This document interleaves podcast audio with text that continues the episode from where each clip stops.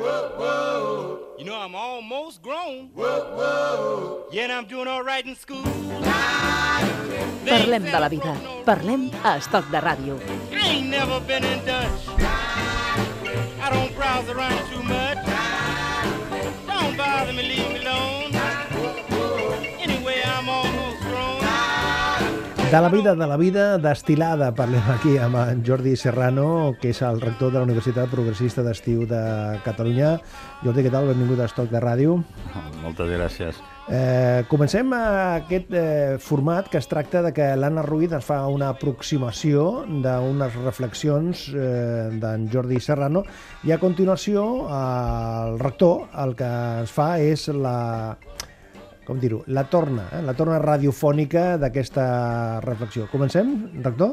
Molt bé. Vaig a un acte de comerç just i banca ètica. Convoquen 12 entitats i hi ha 10 persones. El tema és molt interessant. El 50% de l'agricultura ja no produeix aliments, sinó pinso i biodiesel per als cotxes.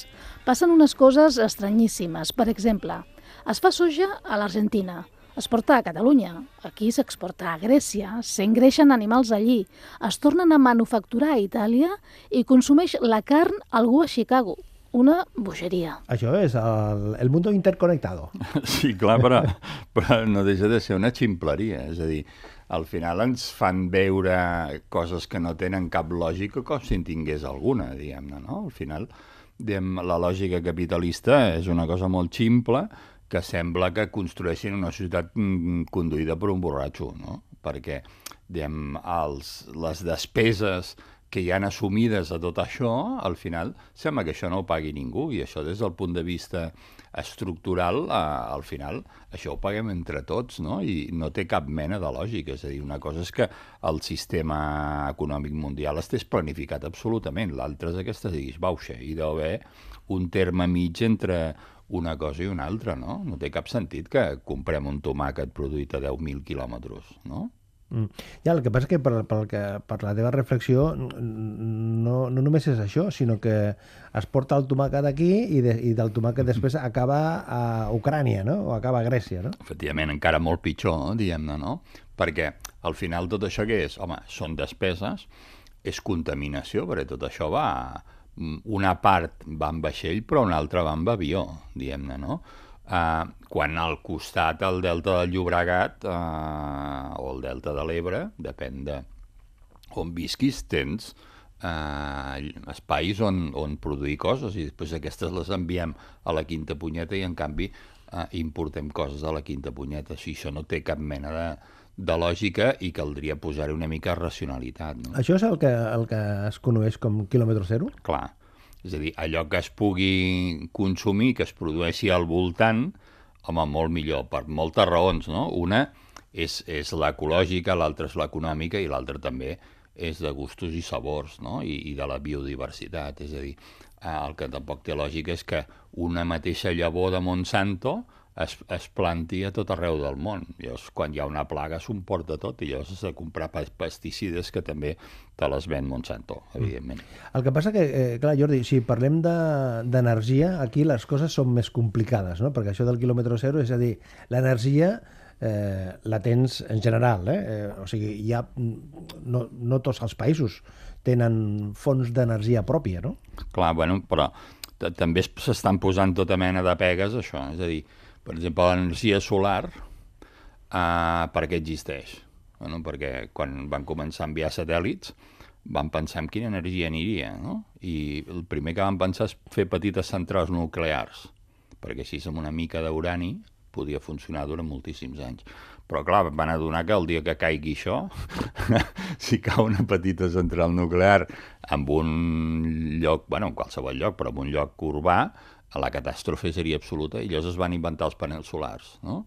bueno, mmm, des d'aquell dia fins avui això ha evolucionat d'una manera extraordinària. És a dir, quan es vol inventar alguna cosa, s'inventa. Però avui en dia, la gent no ho sap, però el primer productor d'energia elèctrica a Espanya, tu quin diries que és? El primer productor? Sí, o sigui, de, de quina mena d'energia... és una pregunta de trivial. Correcte. És una pregunta trampa, això, sí, eh? Sí, ja et responc, Manol. A energia eòlica. Ah, per sobre de la nuclear. Per sobre de la nuclear. Clar. Ja, és veritat de que l'energia eòlica, home, si fa molt vent, produeix més, sí que és una mica aleatori, però al final, al cap de l'any, es produeix una mica més d'energia eòlica i no pas nuclear. Vull dir que allò que semblava una utopia, al final és realitat. El que no té cap lògica és que tinguem menys plaques fotovoltaiques a Espanya que a Alemanya. Uh -huh. O sigui, això no té cap lògica. Hem parlat de comerç just hem par i hem parlat i parlarem ara, en aquest cas, dels pagesos. Pagesos i oficinistes. Romà Planes, l'home més urbanita que he conegut, s'entristia quan veia una notícia sobre uns pagesos foragitats de les seves terres o quan veia el que es pagava als pagesos. Creia amb raó que els pagesos eren treballadors imprescindibles. Del tema dels pagesos, Jordi, és, eh, estem parlant continu contínuament que està en perill, que està en perill, que està en perill, però penso que ens quedem amb això, en, en, en posada de manifest aquesta situació de subsistència que tenen? Bueno, el que passa que amb això sí que és de les coses que com a país hem fet bé i ha millorat molt, és a dir, la província catalana amb menys atur és la de Lleida, per la indústria agropecuària. Hòstia, és difícil de dir Uh, perquè, bueno, perquè ha evolucionat molt, han eliminat intermediaris, han ampliat explotacions, s'han especialitzat, han comercialitzat, uh, i avui hi ha una indústria potentíssima al voltant d'això. No? Però hi ha, hi ha un element que el meu sogre dividia la gent entre la gent que treballava, ell era pagès, no? que, o sigui, ells, els pagesos, i tots els altres que entraven en una categoria indefinida, que eren oficinistes. És a dir, quasi tots els que ara ens poden escoltar ja ho sabeu, però segons el meu sogre era oficinista que feien una feina indefinida, podien ser oficinistes amb un micròfon al davant, amb una pantalla, per definitiva tal, que realment no produïssin res. O sigui, els que produïen realment eren els pagesos, una mica com aquest, el meu amic, el Romà Planes, no? que es preocupava molt perquè aquests sí que produeixen aliments i sense aliments no podríem viure. En canvi, sense moltes altres coses, segurament sí, no? Però, eh, bueno, de tant en quant cal aturar-se, no? Quan a l'any 1975 el 20% de la, de la població activa catalana estava al camp, a Espanya era el 40%, uh, i en aquests moments no arriba al 3 a Espanya i em sembla que a Catalunya estem per sota del 2% i en canvi es produeix una quantitat d'aliments impressionants com mai havíem tingut, no? bueno, mm, de tant en quan cal mirar una mica enrere i venim d'on venim, no fa tant temps d'això. Més reflexions. Missatges arcans. Rebo aquest correu. Bon dia. Estem actualitzant la versió del servidor de correu i aquesta nit procedirem a migrar la teva bústia. Si ets usuari de OVA, la nova adreça a partir d'ara serà em poso nerviós. La meva bústia migra cap a on? I no sé si sóc usuari d'OVA o sí, que no sé si he de fer alguna cosa. Et persegueix a, a tu, amb, amb aquestes comunicacions eh, d'advertiment, eh? Sí, perquè eh, és, és una cosa que tenen el, la gent del món de la informàtica i, i de tot això, no? que en saben molt, uh, i creuen que tots els demés haurien de saber-ne, no? Uh, I donen explicacions d'aquesta mena, aquesta perquè me la van escriure amb un mail que em van enviar, però normalment quan tens un problema truques a algú i et fot una explicació similar, no? Entra no sé què, baixa't tres plugins, puja no sé què, baixa't del programa, llavors el confirmes, també eren no sé què, i poses, no sé, hòstia, al, al, al primer mig segon ja t'has perdut, diguem. I donen per suposat que tu has de saber, no? I, en canvi, eh, que jo sóc historiador i, per exemple, jo no li dic a un informàtic, mira, el PRDF eh, era el bressol de l'RP i el seu lideratge sempre anava associat a l'FP i M, no? Jo no li dic això a la gent. Eh, bueno, traduït seria el Partit Republicà Democràtic Federal, Ah, era el bressol del republicanisme federal i el seu líder és Francesc Pi Margall. No? O sigui, vols dir que els informàtics eh, o, o la gent que treballa en aquest ram eh, pensen que tothom ha de conèixer Correcte. el mateix llenguatge? Exacte. Jo, en canvi, no dono per suposat que la gent ha de saber al segle XIX a Catalunya mm, què passava. No, això ho sabem tres i mig, ja ho sé que no, que la gent no ho sap ni té per què saber-ho, diguem-ne. I si té curiositat, doncs hi ha llibres. Però en el món de la informàtica et fan eh, sempre sentir molt més idiota del que en realitat ja, ja un és, eh? però eh, molt més del que és. I a més a més és impossible que... Això jo tinc un amic que deia que quan anava a comprar coses també li donaven d'aquestes electròniques, li donaven explicacions i, i un dia li va dir diu, ah, però si això un nen de 8 anys ho sap fer, no? Això no va dir-te. Sí, i, i diu, bueno, doncs vengui amb el nen, no? doncs això és el mateix. Però això no, no és una qüestió també de generació? És a dir, que les noves generacions, gent que ja està acostumada perquè ja són allò que diu, nadius eh, digitals o que ja estan més acostumats? Bueno, fins un grau sí, però fins un altre no, eh? O sigui, el, el, quan tens un liu informàtic al teu ordinador i... Et Has de fer un reset. Sí, bueno, però diguem, normalment eh, tens algun embolic que necessita una, una intervenció contundent, no? I, i llavors et donen un tipus d'explicacions que, vaja, jo crec que el 99% de la gent no sabem fer, diguem-ne, no? I, de fet, ja està muntat el sistema d'aquesta manera per això. Anem cap a una altra reflexió. En aquest cas, mirem cap a fa uns anys. El 1714 van perdre la mesura. A Catalunya hi ha moltes ganes de fer lleis i normes de tot tipus. Com més detallades, millor, en comptes de fer poques lleis senzilles i, sobretot, que es puguin complir. La referència del 1714 és només eh, és un afegit, o sigui, no, el, el, el, gruix i la teva reflexió és el tema aquest de, de fer lleis i normes, no? Bueno, sí, però ja, que, eh, vam perdre les constitucions a Catalunya, es van aplicar la, el decret de nova planta i llavors ja vam deixar de tenir lleis catalanes. No? Llavors, com que no tenim lleis catalanes, no tenim constitucions, llavors la gent eh, té un, una idea de que les lleis són taumatúrgiques, és a dir, que, que són com una mena de cosa mitològica. Llavors, per això, Manolo, per exemple, estaràs d'acord amb mi que quan es fan els estatuts d'una entitat és la cosa més perillosa del món, perquè qualsevol opina i els estatuts han de ser llarguíssims i no sé què i no sé quantos, i llavors, bueno, això també val pel Parlament de Catalunya, no? Si fem unes lleis llarguíssimes, fem unes lleis de tot, i, bueno, jo crec que si tinguéssim una Constitució catalana de veritat, eh, ja no dic federal, independent, ja no em fico amb aquest embolic avui, eh, però ja ens hi ficarem un altre dia, eh, bueno, llavors segurament tindríem coses més senzilles i curtes perquè la vida eh, és molt complicada, cal petites normes, que aquestes normes es compleixin totes i simplificant una mica la vida. Les lleis el que no poden fer és complicar-nos l'existència.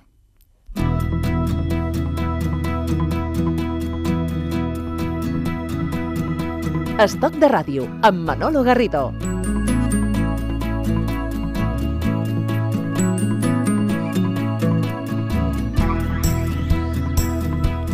Aquí compartint esta estona amb el rector de la Universitat Progressista d'Estiu de Catalunya, en Jordi Serrano, destilant aquestes reflexions que ell porta i que fem aquí aquesta versió radiofònica.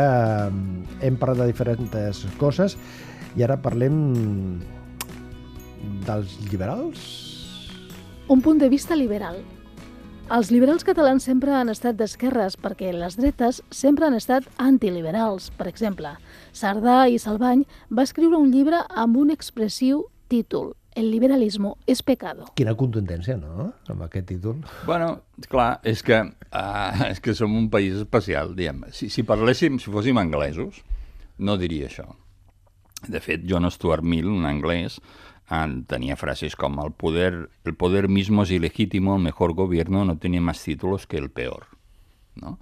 Uh, bueno, perquè hi ha liberals de dretes a Anglaterra també. John Stuart Mill no és que sigui de dretes, eh? era un protofeminista, uh, un dels primers feministes que va plantejar a la Càmera dels Comuns eh, diem, la igualtat de drets amb les dones, estava casada amb una de les primeres feministes, va fer un llibre, etc. Però, bueno, a Anglaterra hi ha lliberals de dretes, no? En aquí no. I aquesta és una de les rèmores que tenim a Catalunya i a Espanya més importants, diguem-ne. No? I al final, diguem, els liberals, no confondre la gent amb neoliberalisme econòmic i tot això és una altra cosa, eh? Uh, sempre han sigut gent progressista, bàsicament la gent republicana. No? Hi ha un famós manifest a principis de segle del moviment obrer i es dirigeix als republicans i el títol és Els nostres amics liberals. No? Uh, bueno, perquè al final, diem, el liberalisme eh, el lliure pensament i tot això no deixa de ser diguem, un intent des de la llibertat d'aproximar-se a veritats eh, minúscules, eh, sabent que hi ha moltes coses que, que en realitat la ciència no hi ha donat resposta i, i que, per tant, s'ha de partir del principi del dubte i el principi del dubte i la llibertat és el fonament de la democràcia. No? Si tothom està tan convençut que té la raó amb absolutament tot, això només ens porta a l'enfrontament i cal una mica de dubte. No? Més reflexions. Una frase de Romà Planes. La política és el tracte entre les persones. A veure, quina, quina és aquesta frase d'en Nova Planes que li vols posar l'accent? Això de la política, que és el tracte entre les eh, persones. Sí, perquè la, la política es diu que és moltes coses, no? Uh, bueno, l'art de governar, el podríem definir de moltes maneres, però a mi la que m'agrada més, Roman Planes, era el secretari de... Sí, hem parlat abans, eh? hem, sí, hem parlat abans. Exacte. Sí, sí, sí. Era el secretari de Tardelles a l'exili, em va tornar amb ell, era un republicà socialista, uh, i tenia l'experiència, era un fill d'exiliat d'aquests nens que en, en els documentals de l'any 39 surten caminant en fred per, una, per, per la frontera cap a l'exili amb el seu pare, uh, i després és un dels homes importants en el, en el Casal Català de París, que organitza els famosos recitals del Paco Ibáñez a l'Olímpia, de, de tota la gent de la cançó que anaven a l'Olímpia. No? I tenia aquesta definició, que és una definició molt, molt republicana, eh? molt, molt d'esquerres, no? que al final la política és, hauria de ser el tracte entre la gent, no? escoltar la gent, veure els arguments, intentar fer síntesis, interpretar què diu un poble i, i intentar avançar en les solucions dels problemes a partir de la participació i l'aportació de molta gent. I això és un art, no? Això no és una ciència exacta i no és una cosa que es pugui decidir d'una manera determinada, requereix eh, molt humanisme, requereix molta cultura i requereix la relació amb les persones. I anem curs ara d'això, eh? Molt, eh, molt. Anem per, curs, eh? Clar, perquè eh, això és una cosa molt republicana, molt, molt que es va trencar el 39, no? De fet, Romà Planes, per atzars de la vida, al final va tornar a ser alcalde de la Roca, uh, i el primer que va fer, ell no, de fet no tenia interès en ser alcalde de la Roca, però era una persona molt urbanita. No? La Roca del Vallès. Sí, I, i el primer que va fer va ser reunir diguem, a tota la gent de l'Ajuntament i els hi va dir qualsevol ciutadà que arribi la relació amb ell, amb l'alcalde, serà prioritària en qualsevol dels que estan aquí dintre, diguem-ne, no? Bueno, això, clar, òbviament va portar una revolució en les maneres d'entendre la política en allà, però bueno, això hauria de ser una mica el normal en la relació entre la política i la gent i moltes vegades que hi ha aquesta gran distància. Segurament si hi haguessin aquestes actituds les coses es simplificarien. D'una frase d'en Romà Planes a una reflexió que s'arribava des d'Itàlia. Qui ens ho havia de dir? Fa uns mesos, Concita de Gregorio, l'exdirectora del diari Unità, va dir nosaltres ja som tercer món. També quina contundència, eh? Sí, perquè és que primer vam veure que mm, el Fons Monetari Internacional feia determinades polítiques a l'Àsia, Amèrica Llatina, no? aplicava polítiques draconianes de càstig eh, brutals eh, i a poc a poc això s'ha anat trasladant aquí. Després ho han fet a Grècia, no? han empobrit un país, l'han engegat a fer punyetes, eh, bueno, la Unió Europea i especialment els alemanys, no? els alemanys en els quals els grecs els hi perdonen eh, diguem, totes les indemnitzacions sobre reparacions de guerra eh, i eh, Europa els hi perdona la meitat del deute als alemanys després de la Segona Guerra Mundial d'haver destruït Europa eh, i els hi munta un crèdit a llarg termini que es va acabar el 2010. Eh?